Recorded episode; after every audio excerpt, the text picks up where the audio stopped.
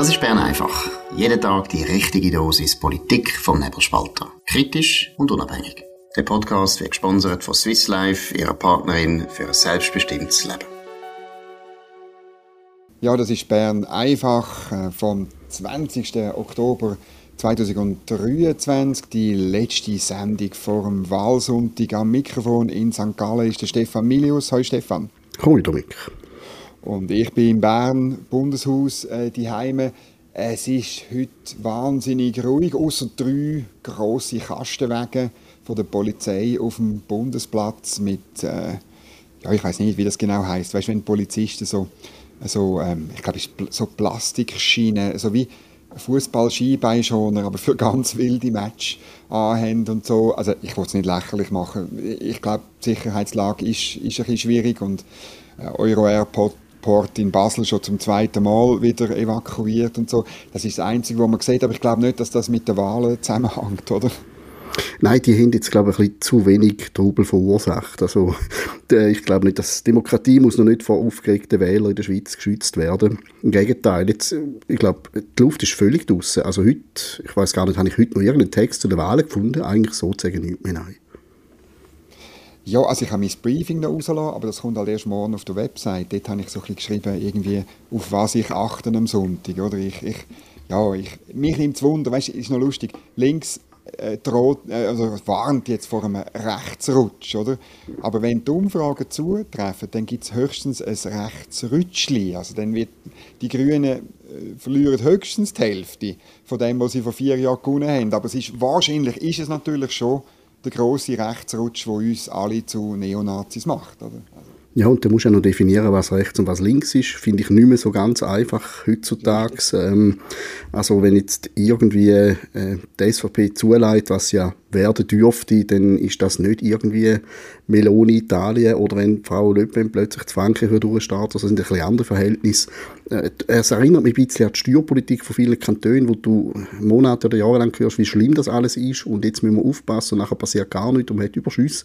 Und das ist in der Schweiz, also es ist halt, es, wird am Montag wieder so sein, dass nicht wahnsinnig viel passiert ist unterm Strich. Das kann einem auch ein bisschen die Euphorie nehmen, dass vorher mehr passiert als nachher. Ja, und es ist natürlich so, man, gerade links, oder, tut man lieber über den warnenden, drohenden ähm, Rechtsrutsch reden, als zum Beispiel über Gesundheitspolitik von Alain Berset, oder? Das ist angenehm, man muss ja, also ja, ist irgendwie noch verständlich.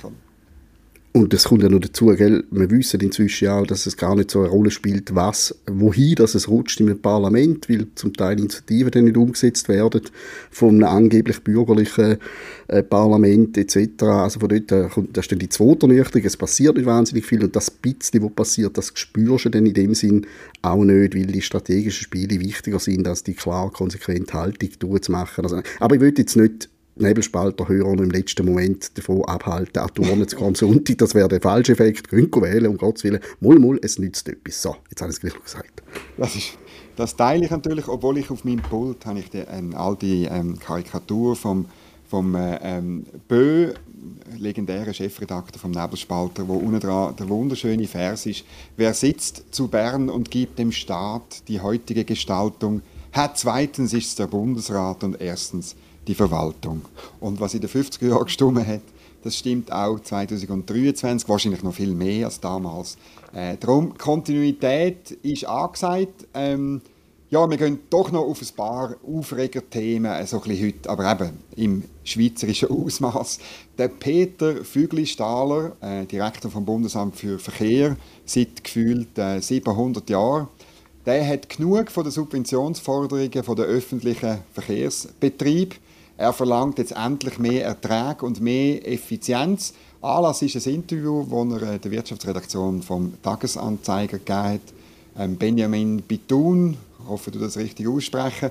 Ähm, äh, die haben gefragt, ja, warum steigen denn die ÖV-Tarife so stark, einfach damit man uns richtig versteht, so stark, äh, sagt einfach der Journalist, ich, es, ist, es, geht um wenige Prozent. Oder? Aber das ist ja in dem Land schon ein riesiger Skandal. Und ähm, ja, er sagt ganz klar, das muss so sein. Ohne die Erhöhung können wir das ÖV-System 2024 nicht mehr finanzieren. Der ÖV käme schon genug Subventionen über. Er sagt leider die Zahl nicht. Es ist nicht jedes Jahr gleich, aber es schwankt so zwischen 4,5 und 5 Milliarden im Jahr. Und wenn man das dann umrechnet oder aufs Billett, also der normale Zugfahrer, der trägt äh, weniger als 50 Prozent der Kosten, die er eigentlich müsste tragen. Und jetzt geht es ein bisschen auf und es ist schon für linksgrüne Journalisten der Untergang vom öffentlichen Verkehr. Wie siehst du das? Es ist immer so ein schwieriges Thema bei dem ÖV. Ich meine, wir haben den Anspruch, um noch das letzte Bergteil irgendwie am Morgen um 3 zu bedienen. Das ist einfach ein, ein höherer Anspruch, den wir haben, wo wir uns auch daran gewöhnt haben und dass es dann auch noch pünktlich gehen und so weiter. Was aber da in dem Gespräch mit dem Flugstaller auch noch antönt, ist so ein die fehlende Innovationskraft. Also es geht da nicht nur um die Frage, wieso immer mehr Subventionen etc., sondern warum kann man bei dem Betrieb nicht aus Bits irgendwo zum Beispiel über die eigene Grenze ausdenken, mit irgendwelchen Koalitionen mit ausländischen Bahnen neue Angebote schaffen ich weiß nicht, magst du dich erinnern, das ist viele, viele Jahre her, nachdem man in den Zügen nicht mehr dürfen rauchen ich glaube, der Moritz Sutter, der Grossergründer, hat, glaube mal die Idee gehabt, er hat privat Bahnwege hineinhängen, wo man rauchen darf. Also Raucherwaggons quasi. Mhm. Der ist heute wahrscheinlich nicht mehr durchsetzbar, die, die Zeiten sind vorbei. Aber einfach als Beispiel, dass man vielleicht auch ein bisschen müsste am Erlebnisfaktor schaffen oder irgendwelche Angebote schaffen, dass, dass man betriebswirtschaftlich besser funktioniert und nicht einfach von A nach B fährt. Und das spüre ich in dem Gespräch auch ein bisschen Und es ist ja so, wenn du Subventionen bekommst, musst du nicht studieren, was du sonst noch könntest machen. Das, das ist, glaube ich, das große Problem. Ja, das ist genau. Also Subventionen sind natürlich eigentlich ein lähmendes Gift, oder? Und ähm, ich bin auch über einen Satz äh, gestolpert äh, vom BAV-Direktor. er sagt, Zitat, es ist das erste Mal, dass wir die Unternehmen so deutlich daran erinnern mussten, dass sie beim Festlegen der Tarife eine unternehmerische Verantwortung haben. Zitat Ende. Großartig. Ähm, ja, und das, das, ist genau das, was du sagst. Einerseits Innovation gibt es nicht. Ist natürlich, muss ich ja sagen, bei einer Technologie aus dem 19. Jahrhundert vielleicht auch nicht ganz einfach. Also man muss natürlich irgendwie probieren, im Zug innen etwas zu machen. Mir fällt immer auf, dass zum Beispiel ähm, am Abend, wenn ich irgendwie von einem Anlass, ich muss ja viel auf das Zürich raus, oder, in, den Osten von dem Land, ähm, wenn ich dann heimfahre im letzten oder im zweitletzten Zug, ist der erstens immer verspätet. Ähm, am Dienstag hat es geheißen, äh, es fehle noch ein Lokführer zum Beispiel. Und dann gehe ich noch gerne, ich gehe gerne in den Speiswagen für vielleicht gerne ein Bier oder so noch auf dem Heimweg. Und der ist immer zu. Er ist einfach immer zu. Und das Wägeli gibt es ja auch nicht mehr, oder? Kaffee, Tee, ähm, heisse Wienerli, Biberli und so weiter gibt es auch nicht mehr. Und so weiter. Also eben, man, man hat natürlich schon das Angebot von der Bahn reduziert auf, auf das, was du vorher gesagt hast, auf Transport von A nach B. Und dass das dann niemand mehr ähm, zum Fan werden lässt und, und mit Freude lässt, lässt einsteigen das ist irgendwo auch klar. Ich finde Fan übrigens ein gutes Stichwort. Ich bin auch nicht mehr das jüngste Modell auf dem Markt und ich mag mich erinnern, dass der SBB vorher noch so ein bisschen so ein, ein Heimatgefühl ausgelöst hat, wie einstmals die Swissair. Die, die Hälfte von meiner Schulklasse beim Marsch, ich glaube, Lokführer werden und der Rest noch Kondukteur, wie es damals geheißen genau. hat. Das hätte so, das, das Feeling ist noch gewesen, so, da, da, das ist etwas, da wird mal etwas. Und heute hast du jetzt eher das Gefühl, also jetzt nicht, dass ich dem Personal jetzt näher trete, aber es ist mehr Dienst nach Vorschrift. Es ist nicht ein Erlebnis. Es ist nicht so, dass ich jetzt einen singenden Clown erwarte, im Zug, wenn er das Billett kontrolliert. Aber irgendwo hat man einfach den Stolz, wenn der Stolz verlustig geht, dann sinkt eben auch die Leistung und jetzt fährt der Zug halt einfach nur mehr oder weniger pünktlich, übrigens auch nicht immer, aber mehr halt nicht. Das ist genau so. Und die Krise ist natürlich größer geworden wegen der Pandemie, oder? Dort ist plötzlich, ähm, und ich glaube wirklich, das sind halt wesentlich auch die Bundesbeamten oder Kantonsbeamten gewesen, die nicht mehr Zug gefahren sind. Die haben alle Homeoffice gemacht. Viele machen es noch jetzt. Und äh, die haben ja alle, oder die haben alle irgendein GA oder irgendwie so. Und die fehlen natürlich jetzt. Und das sagt er eben auch, ähm, man dann, der Bund hat dann die, die pandemiebedingten Ausfälle finanziert mit noch mehr Subventionen. Das war ein riesiger Kraftakt, gewesen, das kann ich mir vorstellen, oder? Beim, beim Uli Maurer und äh, jetzt äh, bei der Karin Keller-Sutter. Und seither glauben die ÖV-Unternehmen, das sei nun der Normalzustand. Ja, das ist klar, oder? Wenn du, äh, wenn du schon vier, vier 4,5 Milliarden Subventionen überkommst, dann kommst du noch mehr über. Es hat halt auch einen Gewöhnungseffekt. Oder? Und, und äh, er betont dann auch noch, was du vorher gesagt hast. Er sagt, ich fürchte, unsere Bahn verpasst gerade den Zug in die Zukunft. Das ist schon noch spannend, wie da ein Chefbeamter das er so macht. Ähm, ja, man muss davon ausgehen, dass das abgesprochen ist mit dem Departementschef Albert Rösti, glaube ich, oder? Und das, ähm, das wird Reaktionen geben, da bin ich überzeugt. Auf so ein Interview ähm, da werden dann Vorstöße eingereicht und so weiter. Aber ich finde wirklich, wir sollen über den ÖV diskutieren, was für ein System wollen wir, auch angesichts von einer Migration, wo die Infrastruktur bis zum Äußersten belastet. Ähm, und äh, letztlich äh, müssen wir uns überlegen, wie wir uns das können leisten können. 4,5 Milliarden, das ist einfach nicht nichts, oder? Der Powernap wird Ihnen präsentiert von Schlafvoll. Schlafvoll ist das Schweizer Bettenfachgeschäft mit den besten Preisen. Eine Beratung in einer der elf Schlafvoll-Filialen lohnt sich auf jeden Fall. Mehr Infos auf schlafvoll.ch. Dann gehen wir zu einem Thema, ganz wichtig, vor allem für uns zwei, wir sind nicht betroffen. Und ich finde immer, oder die Sozialdemokratie, vor allem die, die junge Abteilung, die sogenannten Jungsozialisten, haben es halt wieder mal geschafft. Sie machen die wirklich wichtigen Sachen. Es gibt in den öffentlichen Gebäuden von Bern bald gratis Menstruationsartikel ähm, äh, in den Berner Schulen und Turnhallen. Ich bin überzeugt, äh, wie immer, wenn etwas äh, gratis ist, also es ist ja nicht gratis, aber einfach der Steuerzahler muss es zahlen, dann gehen dort ganz viele Leute, die sich eindecken. Es gibt wahrscheinlich dann ähm, Schlangen vor der, vor der Berner äh, Turnhalle und es schleichen Leute rein, die gar nicht turnen und sich dort, sich dort äh, eindecken damit. Und äh, das wird dazu führen, dass wahrscheinlich ähm, in Bern, wo rund 100'000 Einwohner hat, werden wahrscheinlich irgendwie 2 Millionen Menstruationsartikel pro Jahr verteilt. Also ja, mit dem rechne ich. Wie siehst du? Ich weiß eben nicht, ein Bild, das irgendwo erschienen ist zu der Information, äh, dass, wenn das nicht ein Symbolbild ist, sondern ein real existierender Automat, dann ist das wirklich ein Ding, wo du kannst reinlangen und säckweise raus, rausfischen. Also du kannst da wirklich deine Jahres Verbrauch kannst du rausnehmen und das fände ich dann nicht so gescheit, weil das ist wie bei einem Buffet, du nimmst dann einfach mehr als du brauchst. Es hat jetzt nicht nur noch mal wirklich keine Frau irgendwie siebenmal pro Monat ihre Tage, das verführt schon mal dazu. Und es heißt halt wieder mal, es ist ein Grundbedürfnis, kann ich anschauen, ist ein körperlicher Vorgang, der sich nicht verhindern lässt und in dem Sinn ist es ein Grundbedürfnis, aber das kann man natürlich noch weiterspielen. Ich glaube, es würde dir und mir noch einen ganzen Haufen Grundbedürfnis, wie, ich weiß auch nicht, im Bierautomat ähm, auf öffentlichen ja. WCs oder so, einfallen. Und dann kommen so Sachen wie 10 bis 15 Franken pro Monat, so werden die Kosten veranschlagt. Äh, da haben viele Leute haben einfach Probleme, um das aufzubringen. Und es gibt, äh, es gibt eine Armut in der Schweiz, in gewissen Kreisen, wie man die definiert, ist die Frage. Es gibt sicher auch Leute, die wegen 10 bis 15 Franken mehr oder weniger Probleme haben. Ich halte es aber für eine Minderheit und vermutlich jetzt auch nicht unbedingt an den Hochschulen vom Land ist die wahrscheinlich jetzt auch nicht wahnsinnig vertreten. Also es ist einfach so ein bisschen, äh, man muss es machen. Und interessant ist auch noch, es ist eine gewisse Kritik oder Gegnerschaft aus der SVP gekommen, aber es hat keine Wortmeldungen gegeben. Also es hat niemand aufstehen und sagen, fände das schlecht, sondern man hat einfach Nein gestimmt.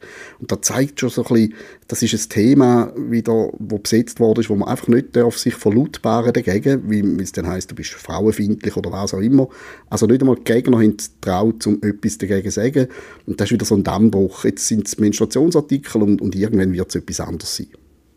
Ja, aber ich warte auch darauf, bis zum Bierautomat und überhaupt, wir machen einfach alles zum volkseigenen Betrieb. Das hat ein äh, Nationalrat namens Cedric Wermuth, heute Präsident, auch geschrieben in einem Buch, bevor er Präsident geworden ist, die Service Public Revolution. Er will eigentlich, äh, das Buch muss man wirklich lesen, wenn man ihn verstehen will. Und das geht natürlich in die Richtung. Und sie sind wahnsinnig erfolgreich. Das, und, und eben, es ist der fehlende Widerstand. Der fehlt, es steht niemand auf und sagt, meine Damen und Herren, ähm, bleiben wir doch einfach beim gesunden Menschenverstand. Äh, die, das muss ich schon sagen, das zeigt eigentlich mehr die Schwäche von, der, von dem gesunden Menschenverstand. Jetzt bin ich plötzlich auch so kulturpessimistisch, wo ich eigentlich gar nicht will, äh, will sein ähm, Aber etwas Optimistisches möchte ich noch bringen. Du hast gestern in deiner Kolumne Medien mit Milius hast du, ähm, drei Filme besprochen. Ich glaube, ich glaube, die erste Filmbesprechung, die ich kenne, wo drei Filme besprechen. Und zwar, weil sie irgendwo durch alle etwas gemeinsam haben. Es geht um, um ein Aufarbeiten von Sachen, die passiert sind, wo Fragen, die im Raum sind, aber ähm, und sehr journalistisch, sehr super, aber von Leuten, die eigentlich nicht Journalisten sind und auch nicht für das zahlt werden. Kannst du äh, den Zuhörern erzählen, um was es geht? Ja, darauf gestoßen bin ich vor allem, weil der eine Filmemacher, der Mike Winiger, den ich privat ein bisschen kenne, der hat sich bei mir gemeldet und gesagt, du, ich habe im Auftrag von zwei Vereinen eine 30-minütige Doku gedreht, die heißt «Wie souverän ist die Schweiz?» Und ich würde mich natürlich freuen, das ist logisch, wenn du einen Film machst, der irgendwo auf YouTube zu finden ist, wenn der ein bisschen verbreitet überkommt, kannst du den mal anschauen. Und es ist ihm darum besonders wichtig, weil er einfach Angst hat, dass der wieder in der Blase der Massnahmenkritiker untergeht. Das heißt, alle schauen den Film, wo die letzten drei Jahre in Bezug auf Grund- und Freiheitsrecht, Verfassungsmäßigkeit etc. kritisch anschauen, die schauen das, aber ihm wäre es eben ein Anliegen, dass das alle schauen. Und ich habe dann reingeschaut und ich war völlig verblüfft gewesen, das ist einfach eine saubere journalistische Dokumentation mit einem Verfassungsrechtler. Der Peter Vernazza kommt drin vor, ein paar Politiker, wo man sich konfrontiert damit, was ist eigentlich die letzten drei Jahre gegangen. Es sind Grund- und Freiheitsrechte gebrochen worden, es ist die Verfassung ausgehebelt worden. Das wird vom Verfassungsrechtler, der völlig unverdächtig ist, auch so bestätigt. Es sind harte Interviews, faire, harte Interviews, gerade auch mit den Politikern, wo sie konfrontiert werden mit ihren Handlungen der letzten Jahre. Und ich habe dann so gedacht, das, das ist das, was mir bei der SAG fehlt. Ich habe ein schlechtes Gefühl, wenn ich immer über die SAG bashe. Es ist ja nicht alles schlecht, aber das wäre jetzt wirklich ein Film, wo in das Programm würde passen weil es sind reine Fakten, es werden Leute mit diesen Fakten konfrontiert. Ein Daniel Josic zum Beispiel, der kann nicht gut damit umgehen, wenn man ihn mit, mit Sachen konfrontiert, hat. Man sieht man dann, äh, wo er gemacht oder gesagt hat, der ist dann irgendwie davon gelaufen vor der Kamera. Das ist einfach so, wie ich mir Journalismus vorstelle, aber von einem privaten Filmemacher. Und das ist jetzt irgendwo auf YouTube, jeder kann es schauen, aber es hat natürlich nie durch die Durchdringung, wie wenn es auf SRF laufen Natürlich nicht, weil dort, äh, dort äh, erreicht man viel mehr Leute, das ist sozusagen arriviert, aber ich finde wirklich, äh, schaut den Film, es ist wichtig, es ist ein, ein, ein toller Film, ich tue ihn unten dran verlinken, auch die anderen beiden, die mehr Corona-Impfung unter die Lupe nehmen, ähm, besonders auf, im Blick auf Kinder und Jugendliche, wo wir ja, ja heute definitiv wissen, dass es ähm, äh, schlichtweg ein Blödsinn war, dass man die geimpft hat. Also das ist einfach und, und es, es, ist ja hier in Bern, kann ich da wirklich sagen, es, hat, es gibt einfach die Aufarbeitung, die wird es bei uns nicht geben. Und das finde ich noch lustig, weil ich zum Beispiel weiss oder mitbekomme als Leser von einer britischen Zeitung, vom Telegraph, oder wie, wie dort wirklich öffentliche Hearings stattfinden, seit, seit zwei Jahren fast, wo alle grilliert werden und alle auch vielleicht halt mal müssen sagen ich, ähm, ich bin falsch gelegen und so. Und, und das ist irgendwo durch finde ich es noch schade, weil es ist ein Zeichen von einer reifen, offenen Gesellschaft, im Sinne von Karl Popper, Zivilgesellschaft und so, wenn man dazu in der Lage wäre. Und ich bin, ja, bin ein, bisschen, bin ein bisschen enttäuscht, dass es bei uns nicht in der Lage wäre. Oder eben so einzelne Projekte gibt es, aber ähm, äh, darum verdienen die auch irgendwo durch, dass man sie bekannt macht. Das Problem ist natürlich auch, dass du einen guten Hebel hast, um so Film dann sehr schnell unmöglich zu machen. Also der Filmemacher, der ist selber ein maßnahmenkritischer Mensch und das ist auch seine Herangehensweise gewesen. Er wollte wissen, was ist falsch gelaufen. Und jetzt wird es überall heißen, ja, das ist eine einseitige Sicht. Der Mann hat ja eine Agenda, der hätte ja zeigen, dass etwas falsch gelaufen ist. Nur, wenn die Beweisführung stimmt, ist das völlig egal, wie seine Haltung ist. Das ist der erste Punkt. Mhm. Und der zweite Punkt ist, wir sind ja jetzt drei Jahre lang auf die andere Seite sehr einseitig informiert worden. Man hat ja sehr handverlesen Experten reden lassen. Man hat äh, den Bundesrat, der Taskforce etc. sehr viel Raum gegeben ich weiß nicht, was jetzt so schlimm da ist, wenn jetzt jemand, der es nicht gut gefunden hat, äh, quasi von seiner Seite her einmal Fragen stellt. Solange es nicht irgendwelche Schwurbeleien sind, sondern, sondern solange die Fakten stimmen, ist das völlig egal. Das ist jetzt einfach der Gegenschlag, die andere Seite. Und das wird jetzt überall heißen, ja, das ist quasi jemand mit der Agenda, aber das haben wir die letzten drei Jahre ja wirklich auch gehabt. Mhm, das ist genau so. Ich empfehle die Filme wirklich, die schauen am Wochenende. Das ist, ähm, äh, es ist gut gemacht und eben, wie du sagst, sehr journalistisch gemacht. Jetzt noch ein letzter, ein letzter Punkt.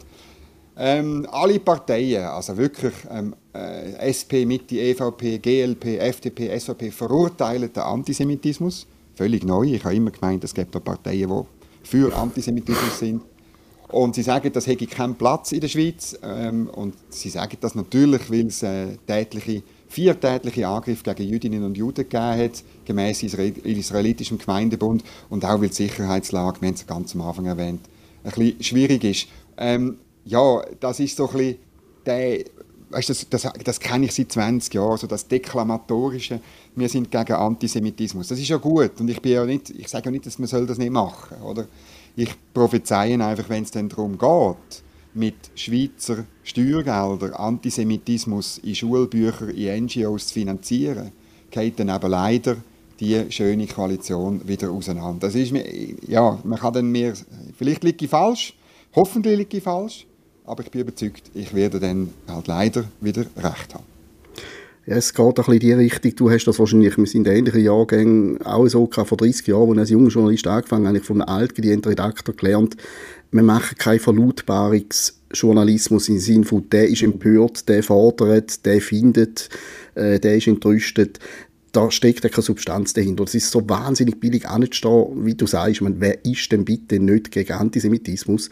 Das, das, ist völlig absurd, dass du das überhaupt musst sagen. Und das ist ein wahnsinnig äh, ein billiger Franken, den du da reinholst, wenn du einfach anstehst und das sagst. Und dem müssen Taten folgen.